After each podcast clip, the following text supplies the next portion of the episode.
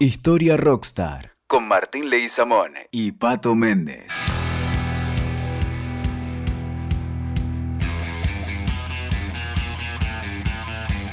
Estamos con eh, Martín Leguizamón. Una historia que yo no sé mm, dónde la vas a, a ligar con eh, la historia, porque obviamente uno la conoce, la ha leído mucho. eh, a Agatha Christie es tal vez. Después han aparecido otros muchos, pero digo, hasta los años 60 y 70 era como lo máximo en materia de novelas policiales. eh, muy talentosa para escribir, muy creativa. Eh, los libros de Agatha Christie además tenían casi todos la misma cantidad de páginas, tenían desarrollos que tenían alguna semejanza entre los textos, pero muy muy creativa, ¿eh? con una vida bastante singular, muy independiente, algo he visto también este, en alguna biografía, pero ¿por qué la ligamos con la, con la historia? ¿Dónde? A ver, Yo te voy a contar el lado B de Agatha Christie. a ver. No vamos a hablar de que literatura. no es el nombre, ese es un nombre eh, creativo, un nombre Claro, literario el de ella. Exacto. O sea, Ah. voy a hablar de la verdadera mujer y no de Agatha Christie, que es la escritora. O sea, es una historia que la, puedo, la podemos cruzar, te vas a reír como siempre, con Lennon, con el surf, con Batman, con los Pretenders, ese grupo británico.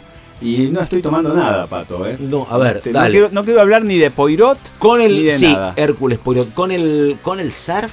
A ver, vamos a hablar Ella, ella vivió siempre en Londres, ¿dónde vivió? Mira, yo te voy a contar quién A ver. era Mary Westmacott, Sí, que te gusta como lo decimos. Mary West Macott. Nace en 1890 y muere en 1976. Claro. 85 años. Ella le dijo una vez a uno de sus novios y parecía el indio Solari lo que le dijo. Mi amor, la libertad es fiebre. O sea, Epa. si vos me vas a querer, ¿entendés? No te confundas. Yo estoy más bien cerca de la revolución, ¿no? Eh, mañana no es como ayer, pero mi vida es fiebre. Y yo necesito salir. Mary Whiteford. A ver, por lo que sabía, me parece. eh, tuvo alguna relación, me parece como eh, cómoda, distante. No sé si era de este, camas separadas, pero tuvo algún matrimonio. Fue muy parece. avanzada para Sí, su ¿y momento. ¿Un hijo tiene o dos? No. Sí, me, Ah, sí, me parece que sí. No, Sí. no, Ah, no- está no bien. sé muy bien, qué- Está bien. cómo fue su vida a nivel familia. Sí. Fue una mujer muy independiente, sé Sí. que despertó muchos amores, muchas pasiones, muchas frustraciones también, rompió muchos corazones. mirá vos.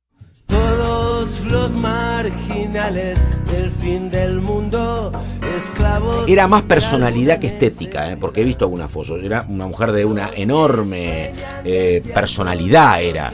Una, que- una gran mujer. Claro, sí, una, sí, Una sí, gran sí. mujer, eh, una mujer que tenía como frases tatuadas como ayudemos a salvar la inocencia, escribo para los esclavos de alguna necesidad.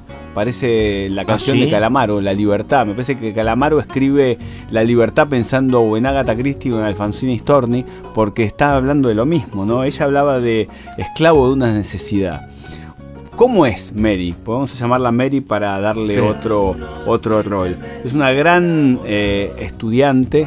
De hecho, ella en la Primera Guerra Mundial, y lo hemos hablado una vez con vos sobre esas guerras de trincheras, Sí. ella está en las trincheras como enfermera.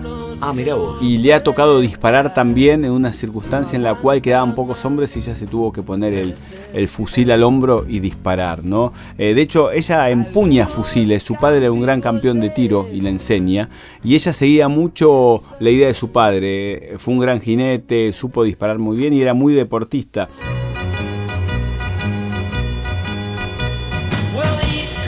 De hecho, ella es la primera mujer británica que surfea. Epa. Es la que abre las puertas al surf a Gran Bretaña. Y de hecho, ella tiene oportunidad de viajar mucho en su, la- en su faz de escritora y comienza a describir el porqué de las mujeres de California y por qué el surfear de las mujeres de California. Brian Wilson escribe su canción Chicas de California y él era un gran lector de Agatha Christie y era un gran estudioso de Agatha Christie surfista. Eh, ¿Sabés qué? Eh, me hace acordar aparte, digo, eh, que tiene que ver con historias muy masculinas de esos tiempos, como Graham Greene, que era espía y era un hombre de acción y además escritor, o Hemingway, ¿no? O Hemingway. Claro, digo, pero acá, en ese momento, ¿te imaginas con el rol de la mujer absolutamente secundario en eh, la mitad del siglo XX? La verdad que lo de ella es como muy, muy raro.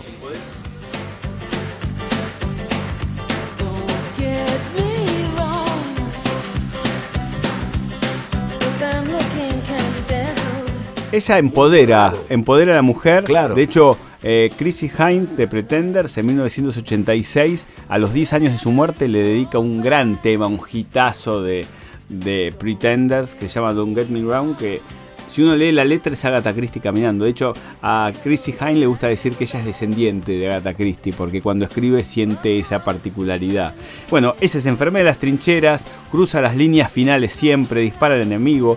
En 1924, cuando comienza a conocer el surf, se dedica a viajar y a surfear, viaja a Hawái, viaja a Sudáfrica, surfea en Londres, abre, abre el primer puerto de Londres para que las mujeres surfeen, surfa en tablones largos, en 9-2, ¿no? Es fanática del longboard y es fanática de que la mujer haga cosas, de que la mujer escriba. Y vos fíjate, no hablamos nada de sus Méritos literarios, efectivamente. Méritos literarios. Ella después de, de surfear y después de la Primera Guerra Mundial, en 1924 se anota a Oxford, en Oxford estudiar química.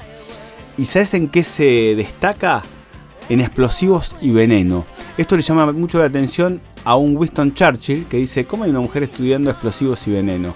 No nos olvidemos que en el 39 va a venir la Segunda Guerra Mundial y la que ayuda a confeccionar eh, los laboratorios para la Segunda Guerra Mundial es Agatha Christie. Son pocas las cabezas, porque imagínate que es una eh, pionera en un montón de cosas. Eh, experta en química y además escribe como los dioses. Digo, son pocos los perfiles así, ¿no? Vos fíjate, ella como Uno trata de hacer una cosa bien y para la otra no sirve, y ella quisiera cuatro o cinco cuestiones tan disímiles, ¿no? totalmente versátil. Sí, Vos fíjate sí. que a ella tuvo varios apodos. Eh, la reina del crimen como escritora. Sí.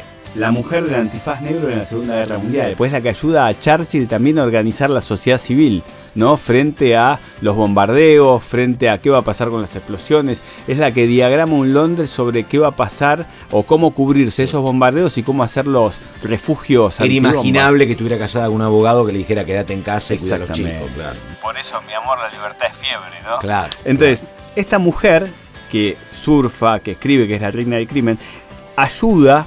¿Te acordás cuando hablamos de Enigma? La máquina que descif- des- descifra los distintos lugares donde se situaban los nazis en la Segunda Guerra Mundial, esas Sí. distintas cajas negras Sí. eh, que eh, muchos personajes eh, famosos que no podían decir su nombre trabajaron en esos laboratorios de Enigma. Bueno, ella fue una de las que de- trabaja con Enigma. Y escribe un libro que tiene que ver con la Segunda Guerra Mundial. Para ese momento se llama El caso de los anónimos.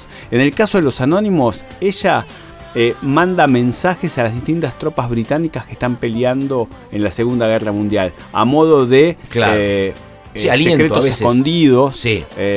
lugares para descifrar tramas y eh, también mensajes ocultos para las distintas tropas o mensajes de los norteamericanos a los ingleses. El libro se llama El caso de los anónimos y no es muy no es de los más conocidos, por eso no traemos a Poirot. Entonces, vos fíjate, ella con todo este esta imagen de surfista de la mujer del antifaz negro, de la reina del crimen, Experta en explosivos. experta en explosivos, amiga de Churchill, se gana un lugar en la historieta Batman.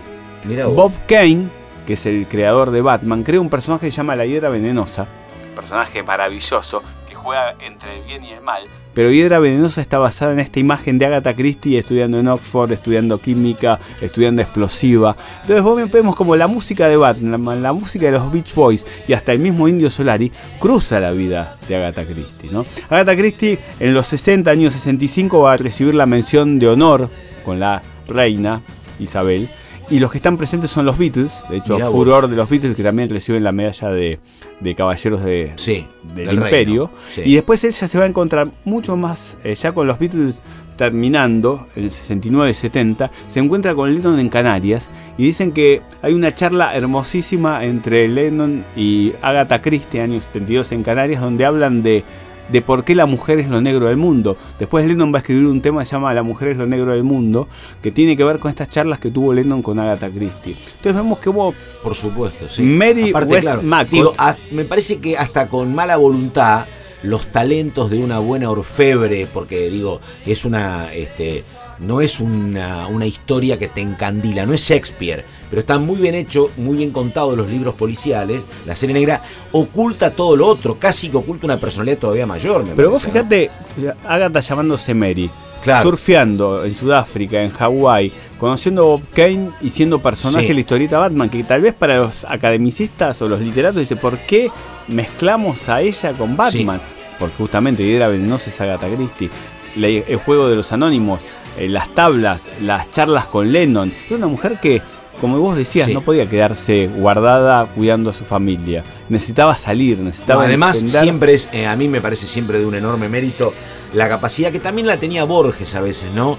Si vos podés a los 70, 80 años este, empatizar con un tipo como Leno, que tiene 50 años menos que vos, bueno, algo bueno hay, me parece, ¿no? Y vos fíjate la frase que dice ella: ayudemos a salvar la inocencia. Claro. ¿no? Una frase totalmente fuerte para su momento, ¿no? ¿Y por qué está como postergada esta, este lado B? Y para mí es porque necesitan a una Agatha Christie, reina Sí. del crimen, eh, gran literata. O eh, buena, buena escritora de policiales, sí. Por ejemplo, imaginemos que Borges hubiese tenido otra vida. Claro. Y no hubiese gustado que contar esa otra No, vida. no, no. Pero lo que hacemos de Historia Rockstar es contar justamente ese lado B. Sí, Es decir, ¿por qué Agatha Christie o Mary Westmacott puede ser Blondie, puede ser Claro. eh, Madonna, o puede ser la misma Mary surfeando con Brian Wilson en California, ¿no?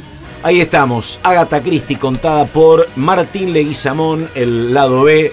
Martín, abrazo y nos vemos en cualquier momento. Nos vamos en ¿eh? el Batimóvil, Pato. Dale, dale.